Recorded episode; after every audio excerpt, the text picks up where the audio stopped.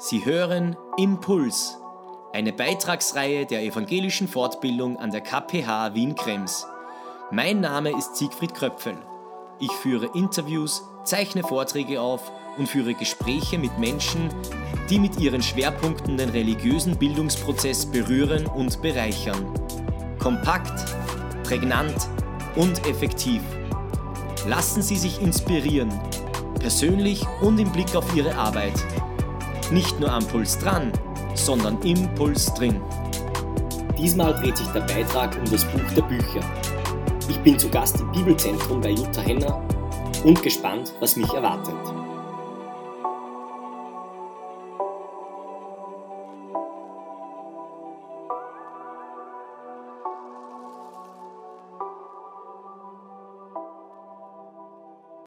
Hallo und herzlich willkommen zu einer weiteren Ausgabe von Impuls. Heute bin ich im Bibelzentrum und eingeladen hat mich Jutta Henner. Sie ist evangelische Theologin und Dozentin an der KPH Wien-Krems. Sie ist außerdem Direktorin der österreichischen Bibelgesellschaft und Leiterin des Bibelzentrums. Sie setzt sich dafür ein, dass Menschen verschiedenen Alters Zugänge zur Bibel bekommen und dabei Orientierung für ihr Leben finden. Vielen Dank für die Einladung, vielen Dank, dass ich heute hier sein darf. Ja, gerne. Sie schreiben auf Ihrer Homepage außerdem, so bekannt und doch begegnet immer wieder ein Abschnitt, von dem ich meine, ich hätte ihn noch nie so gehört. Vertraut und jedenfalls immer wieder neu. Warum ist und bleibt die Bibel für Sie oder auch allgemein so aktuell? Vielleicht, weil die Bibel alle menschlichen Situationen, alle Erfahrungen, alle Emotionen, Glück und Scheitern, Gelingendes und weniger Gelungenes in ungeschönter Weise auch erzählt. Und all das, was menschliches Leben ausmacht, denn vom Alltag bis zu den ja, Sternstunden, ähm, das erzählt wird anhand verschiedener Personen, von denen uns natürlich Jahrtausende trennen, aber mit denen man sich identifizieren kann. Ist das das Alleinstellungsmerkmal der Bibel? Kann man das so sagen, dass es so derart menschelt und dass alle menschlichen ähm, Emotionen und Probleme und, und alles, was den Menschen beschäftigt, drinnen verpackt ist in einer so, wie Sie sagen, unge, ungeschönten, ungeschminkten Art und Weise? Oder was ist das Alleinstellungsmerkmal? Es ist das Alleinstellungsmerkmal, dass die Bibel natürlich nicht bei dem menschlich allzu menschlichen stehen bleibt, sondern dass das mit Gott als Gegenüber, mit Gott auf dem Weg geschildert wird und dass all diese ja, Erfahrungen und Emotionen bei Gott auch gut aufgehoben sind.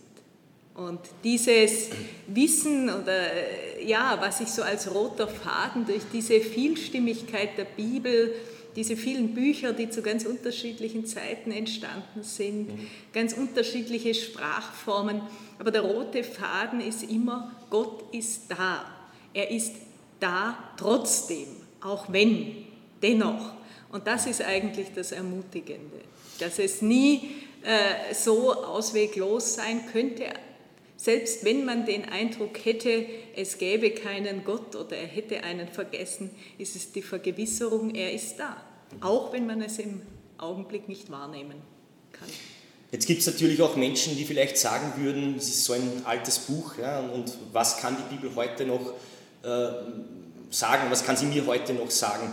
Und vielleicht sehen, sehen viele auch eine zu große Kluft und meinen, äh, die, die Lebensumstände von damals, die treffen doch heute überhaupt nicht mehr zu. Die, die äh, Lebensweise der Menschen war anders, es herrschten andere Gesetze und ich bin selbst mit dem oft konfrontiert. Und was, was würden Sie dazu sagen? Ja, gerade also, Jugendliche, Schülerinnen und ja. Schüler, die sagen, was soll das Alte für uns mhm. heute, 21. Jahrhundert? Wir sind Digital Natives, mhm. die haben ja letztlich aus Sicht heutiger Jugendlicher so archaisch gelebt. Ja? Genau, ja. Mittelmeerraum, wir heute äh, in der westlichen Welt. Ähm, das sind natürlich Fragen. Dann auch die Frage, kann das wahr sein? Nach so viel Jahrhunderten, Jahrtausenden des Weitergebens, mhm. ist es da nicht verfälscht worden? Ist da nicht was zugekommen? Oder in welcher Weise ist es wahr? In welcher Weise, Weise ist es wahr? Und ich denke, das ist schon mal ein guter Gesprächspunkt, wenn die Frage gestellt wird. Also ich finde gerade von Schülerinnen und Schülern oder Jugendlichen diese kritische Frage der Bibel gegenüber gut.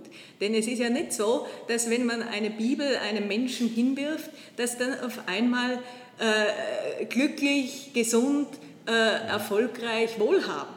Ja? Die Bibel ist nicht so ein magisches Ding, was alles auf den Kopf stellt. Die Bibel kann Menschen ansprechen, sie kann ihnen Hoffnung geben, eine Perspektive, auch ihnen Orientierung geben, wie man das Leben gestalten kann, aber es ist nicht magisch. Und von daher finde ich diese kritischen Einwände ganz wichtig. Denn es gibt immer wieder, äh, die Bibel ist nicht nur das Buch aller christlichen Kirchen, sondern natürlich geht es auch bis an die Sonder- und Randgruppen und darüber hinaus. Und da sind oft Missverständnisse, dass ja, jeder Satz, jeder Buchstabe wirklich vom Himmel gefallen sei, dass Dinge, wo wir heute äh, als moderne Menschen wissen, dass naturwissenschaftlich manches anders ist. Also es braucht den Kontext, es braucht den, das historische Umfeld, das jeweilige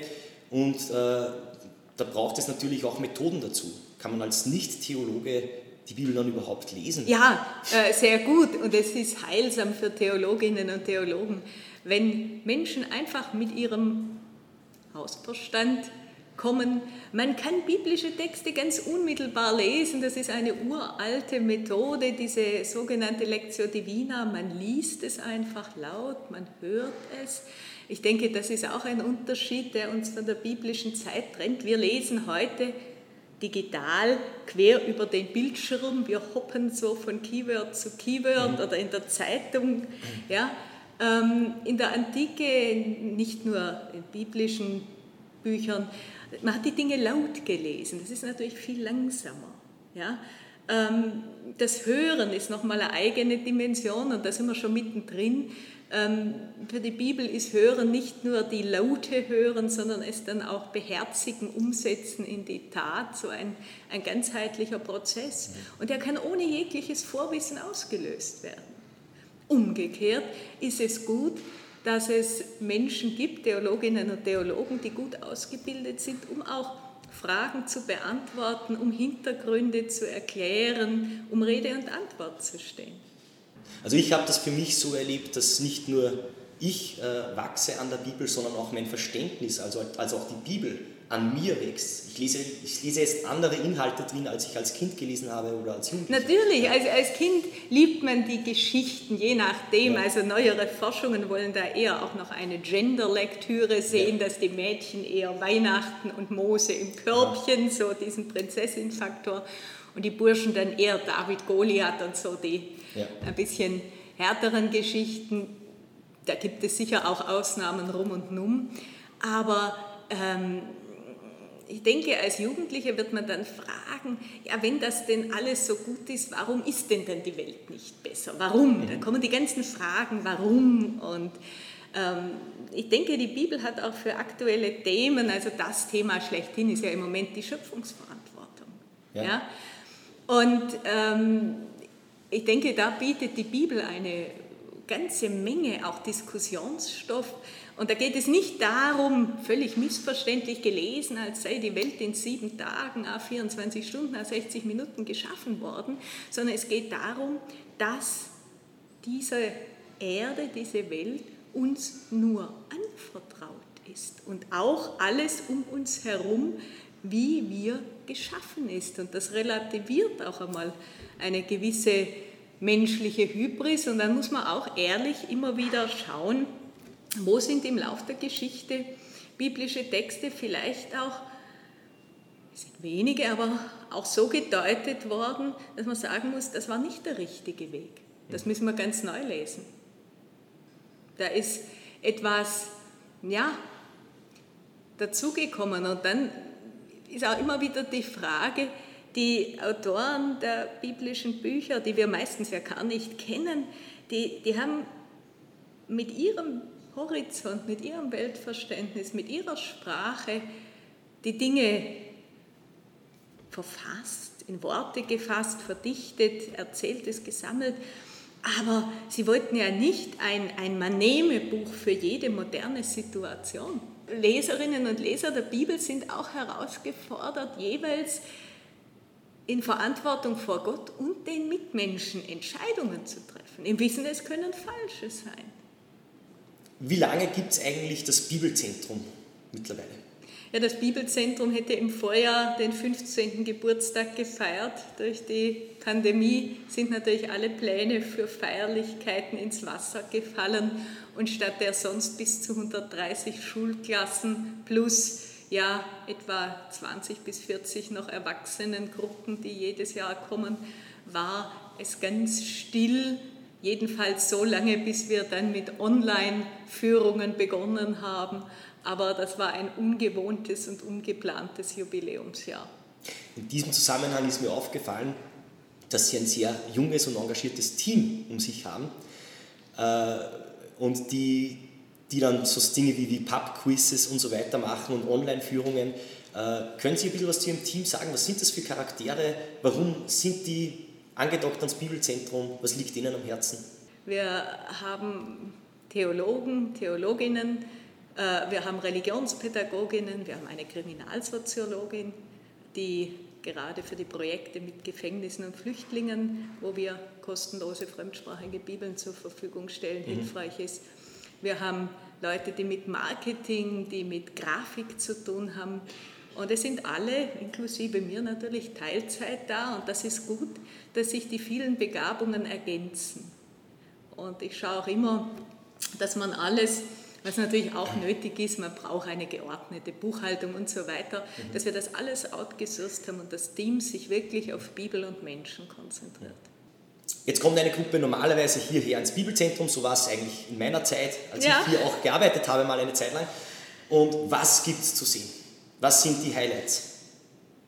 Nun, ähm, wir haben eine Bibelsammlung, die ja auch über die Jahrzehnte gewachsen ist mit Bibeln aus fünf Jahrhunderten und in inzwischen deutlich über 500 Sprachen. Die Sammlung ist kräftig gewachsen. Wir haben Nachbildungen vom ältesten erhaltenen Bibeltext auf einem Silberröllchen. Wir haben eine Original-Torah-Rolle aus dem 18. Jahrhundert. Wir haben Bibeln aus dem 16. Jahrhundert, lateinisch und dann deutschsprachige Lutherbibel, Zürcher Bibel.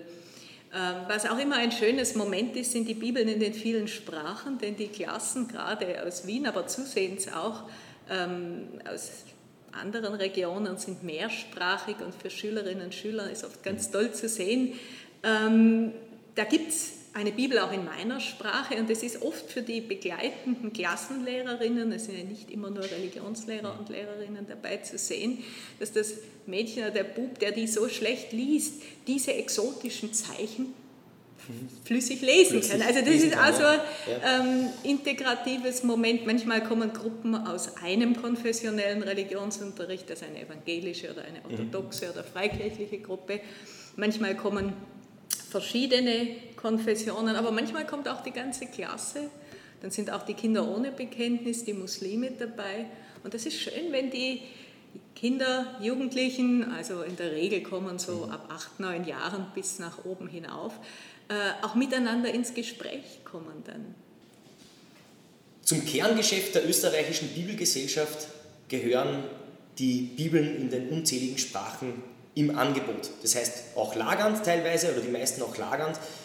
Wer kauft das alles? Wie werden die verteilt? Was gehört da zur Arbeit dazu? Ja, Besucher sind oft fasziniert zu sehen, in wie vielen Sprachen, auch Alphabeten, es sind ja ganz unterschiedliche Schriften auch, äh, Bibeln hier lagernd sind.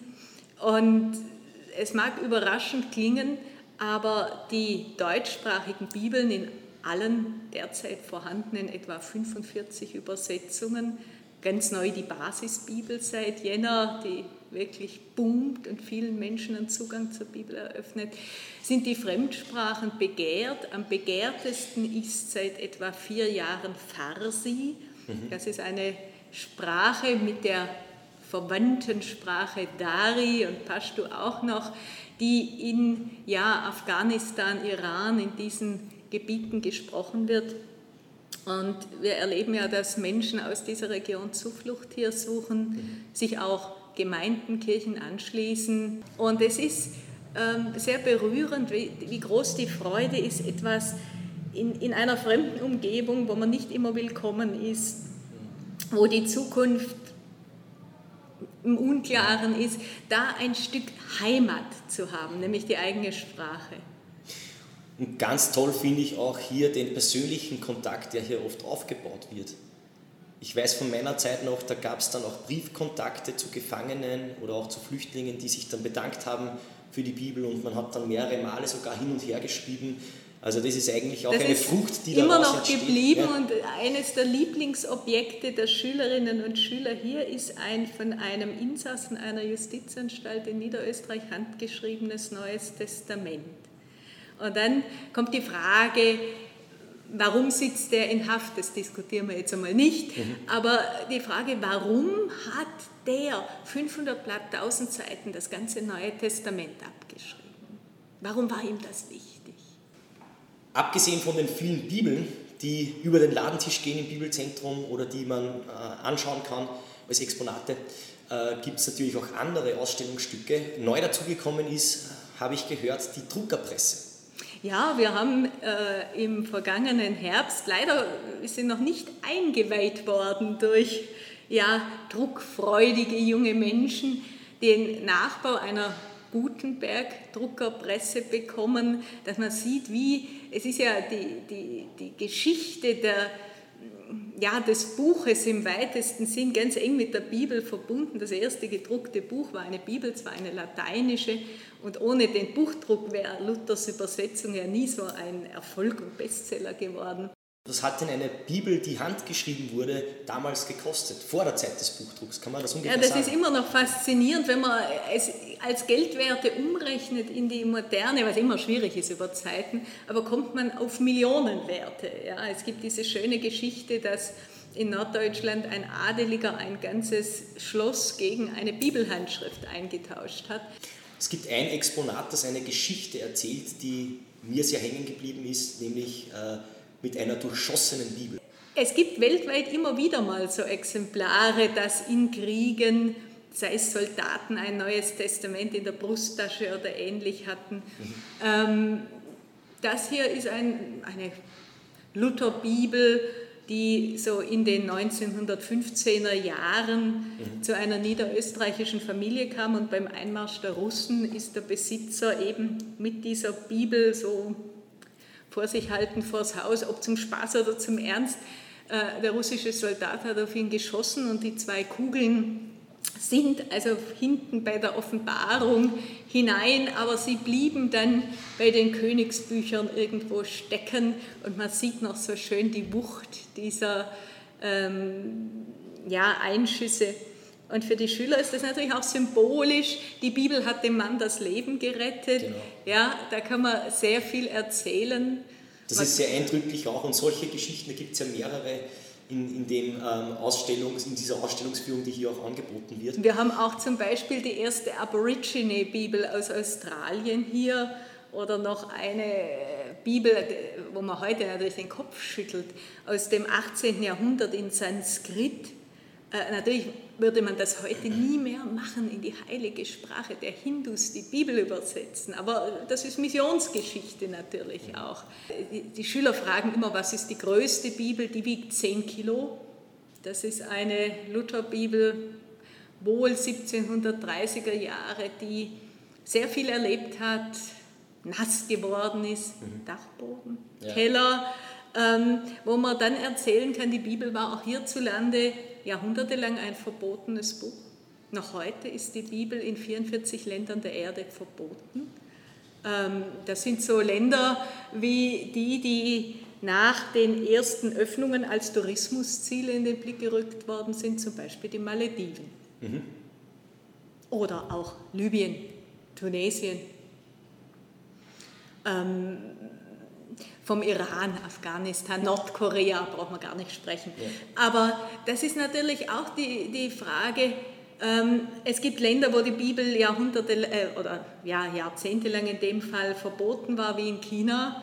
Und in China steht heute die weltweit größte Bibeldruckerei, wo im Herbst 2019 waren es 89 Millionen chinesische Bibeln für China, die ganz legal offiziell gedruckt worden waren. Das sind Dinge auch im Fluss. Umgekehrt gibt es Länder, wo manches möglich war, wo jetzt Bibelübersetzer fliehen müssen. Wenn ich Ihnen jetzt zuhöre, dann stelle ich fest, das ist einfach ein sehr breites Feld.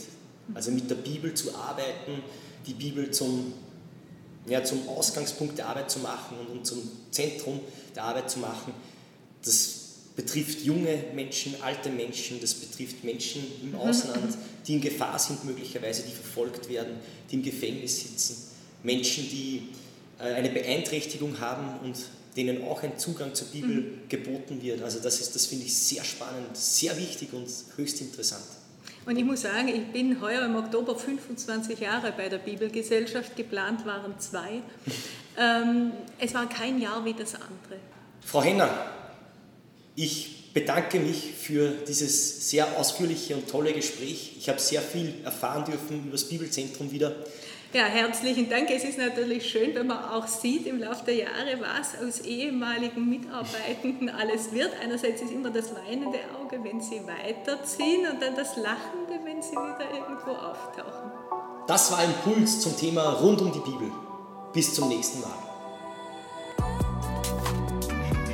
Sie hörten Impuls mit dem Beitrag rund um das Buch der Bücher. Für den Vor- und Abspann wurde der Musiktitel Lightness von Nomin verwendet. Danke, dass Sie diesen Beitrag gestreamt haben.